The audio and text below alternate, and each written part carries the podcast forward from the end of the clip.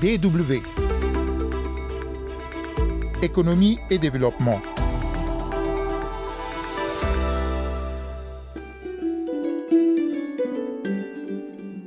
L'aviculture, une filière qui peine à nourrir ses acteurs au Togo malgré les bonnes performances qu'elle enregistre depuis quelques années. Les producteurs et autres professionnels du secteur ne jouissent pas convenablement des fruits de leur activité, mais une nouvelle mesure pourrait aider à inverser la tendance. C'est de demander à chaque importateur de prendre sur chaque conteneur qu'il veut dépoter une proportion de 10 à 20% de produits locaux. Le gouvernement veut ainsi repenser la filière. Et quand le défi de l'accès à l'eau rencontre le coronavirus en Afrique, cela fait craindre un relâchement des efforts et une menace pour le développement économique.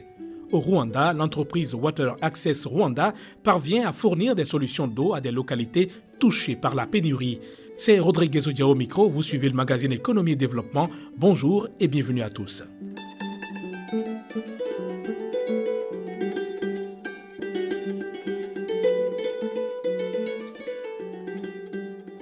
L'aviculture est aujourd'hui l'une des filières des plus attractives et dynamiques sur le continent africain, du fait non seulement de l'importance des besoins en produits aviaires, mais aussi des investissements et innovations apportés dans le secteur.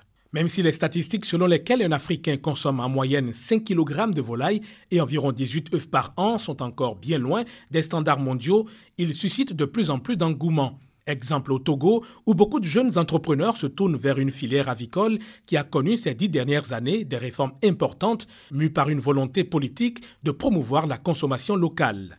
Des réformes qui ont contribué à booster la production. De 8 millions en 2010, elle compte plus de 26 millions de têtes de volaille en 2020, mais un défi majeur demeure, celui de la distribution pour soutenir les producteurs. Comme solution, le gouvernement a décidé de réduire les importations. Le reportage d'Elodie Amen à Lomé. Il est 7 heures. Comme à son habitude, Charles fait le tour de ses poulaillers. La quarantaine, cet aviculteur s'est spécialisé dans l'élevage commercial de volailles. Et c'est à Vaughan, ville située à 45 km de Lomé, la capitale, qu'il s'est installé pour vivre sa passion. Quand j'étais à l'école, il y a le conseil d'orientation qui demandait à chaque élève ce qu'il comptait devenir dans la vie. Moi, j'ai toujours répondu que je veux être un éleveur. À un niveau de mon cursus scolaire, j'ai dû raccrocher et je me suis fait former pour me lancer dans le métier de l'aviculteur. Poulets locaux et réformés, pigeons, cailles, pans, voire même autruches, les espèces sont diversifiées. Charles s'est totalement investi pour apporter de la valeur ajoutée à son projet. Avec plus de 5000 têtes de volailles, c'est une main-d'œuvre de plus de 15 hommes qu'il emploie. Dans un secteur en proie à des difficultés liées à la production, surtout à la distribution, Charles a mis en place une stratégie toute simple pour atteindre ses objectifs. Au niveau de la production, le prix des matières premières comme le maïs et le soja subissent des fluctuations très élevées au cours de l'année. En ces mêmes périodes, la vente de nos produits baisse.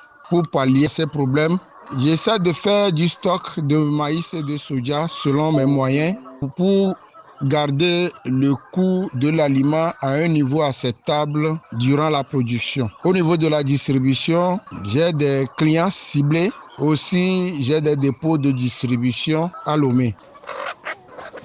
De 8 millions de têtes en 2010, la production de volailles au Togo est estimée aujourd'hui à près de 26 millions. Des progrès réalisés grâce à des réformes menées par le gouvernement pour booster la filière. Si la production connaît des améliorations, la distribution constitue, elle, une autre paire de manches. Dans une logique d'encourager davantage la consommation locale et soutenir l'économie nationale, l'exécutif togolais a pris la mesure de réduire les importations de volailles. Noël Koutera Bataka, ministre de l'Agriculture, de la Production animale et halieutique. L'importation des produits est subordonnée à un agrément de dépotage. Depuis 2019, en réalité, on ne signait pas l'autorisation de dépotage. Les gens ne soumettaient pas ça, mais ils continuaient par importer de manière détournée. Et nous avons dit, OK, avant que vous ne poursuiviez vos importations, Il y a 42 tonnes de poulet pendant entre les mains des aviculteurs et des abattoirs. Aujourd'hui, la mesure qui est mise en place est de demander à chaque importateur de prendre sur chaque conteneur qu'il veut dépoter une proportion de 10 à 20 de produits locaux. Et c'est ça qu'on leur demande et de permettre à ce que des producteurs puissent vendre. Nous avons pratiquement 30 000 tonnes de maïs de l'année dernière encore sous les bras des producteurs qui doivent commencer à produire cette année. Et donc, si les poulets sont pris, c'est que ces agriculteurs peuvent vendre leur maïs pour la provente. Une décision qui réjouit les acteurs de la filière avicole, même si pour l'heure, seuls quelques importateurs appliquent la mesure. Moussou Koujo, secrétaire général de l'Association nationale des professions avicoles du Togo. C'est des mesures pour lesquelles nous nous battons depuis presque 20 ans. Si cette décision est appliquée, cela va relancer les élevages, cela va relancer les abattoirs, les distributeurs de produits locaux. C'est aussi une opportunité qui est en même temps donnée aux autres secteurs, par exemple la production de maïs, du soja, dont euh, la consommation est en grande partie dans l'élevage de volailles. Et cela va aussi avoir de l'impact sur la population en termes de santé parce que ces produits-là ne seront pas exportés. Donc, euh, on n'injectera pas des produits chimiques et autres là pour pouvoir la conserver. Un avis que partage également Tona Kofi, directeur du CERSA, le Centre d'excellence régionale sur les sciences aviaires. Si la production explose, la filière avicole se professionnalise, on aura alors la création de milliers d'emplois et donc on tend vers la réduction de la pauvreté. Sur le plan économique, la filière va être compétitive par rapport à la sous-région et même sur le plan international, la contribution de la filière au PIB va aussi augmenter. Selon les estimations du ministère en charge de la production animale, la filière avicole togolaise pourrait créer au moins 150 000 emplois décents et générer plusieurs milliards de francs CFA de chiffre d'affaires d'ici les cinq prochaines années. De quoi donner des ailes au secteur de cette filière. Elodie Amenalomé pour la Deutsche Welle. Outre le côté industriel de cette activité qui se développe dans le pays, plus de 70% des ménages togolais, particulièrement en milieu rural, pratiquent aussi l'élevage traditionnel de volailles. DW. En cette période de Covid-19, le Rwanda, à l'instar de nombreux autres pays africains, doit faire face aux problèmes d'approvisionnement en eau potable. Ce pays, qui fait partie de ceux ayant enregistré le moins de décès liés au coronavirus sur le continent, ambitionnait de réaliser à court terme l'accès universel à l'eau, mais de nombreuses localités, surtout en milieu rural, se trouvent toujours en situation de pénurie hydrique. Cette ressource est en effet indispensable au développement des activités humaines et Christelle Cuisera, directrice d'une entreprise qui fournit des solutions d'eau au Rwanda, estime que le manque ou la rareté de l'eau contribue à maintenir les populations dans la pauvreté. Si une maison n'a pas accès à l'eau, la femme ou l'enfant de la maison qui est chargé d'aller rapporter l'eau dépense des fois jusqu'à 6 heures ou 7 heures par jour à chercher l'eau. On estime que les femmes africaines dépensent 200 millions d'heures par jour à ramener l'eau à la maison. Alors imaginez si on libérait ce temps. Si on libère 4 heures d'une journée, on peut penser à plus d'activités économiques, plus d'attention à l'école pour l'enfant, mais aussi plus de temps en famille. Le temps, c'est l'argent, on libère de l'argent pour la famille, mais aussi on leur donne le temps de penser à d'autres opportunités économiques pour la famille. Une autre chose, c'est que l'eau qui est sale a un coût qu'on ne voit pas. Alors, si tu bois de l'eau sale, ah, tu tombes malade.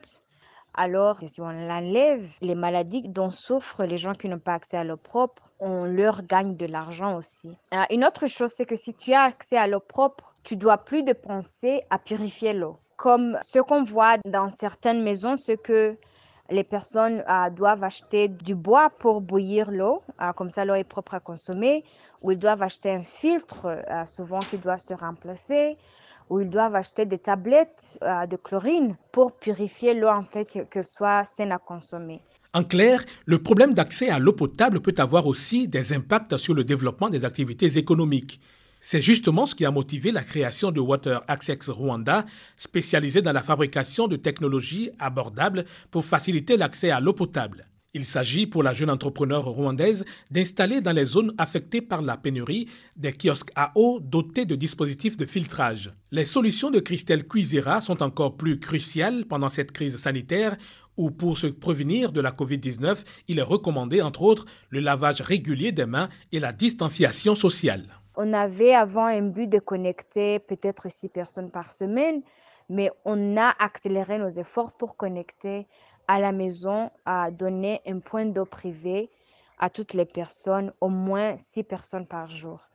Maintenant, euh, parce qu'on était dans le lockdown, on ne pouvait pas quitter la maison, on a réduit les activités un peu avec notre équipe.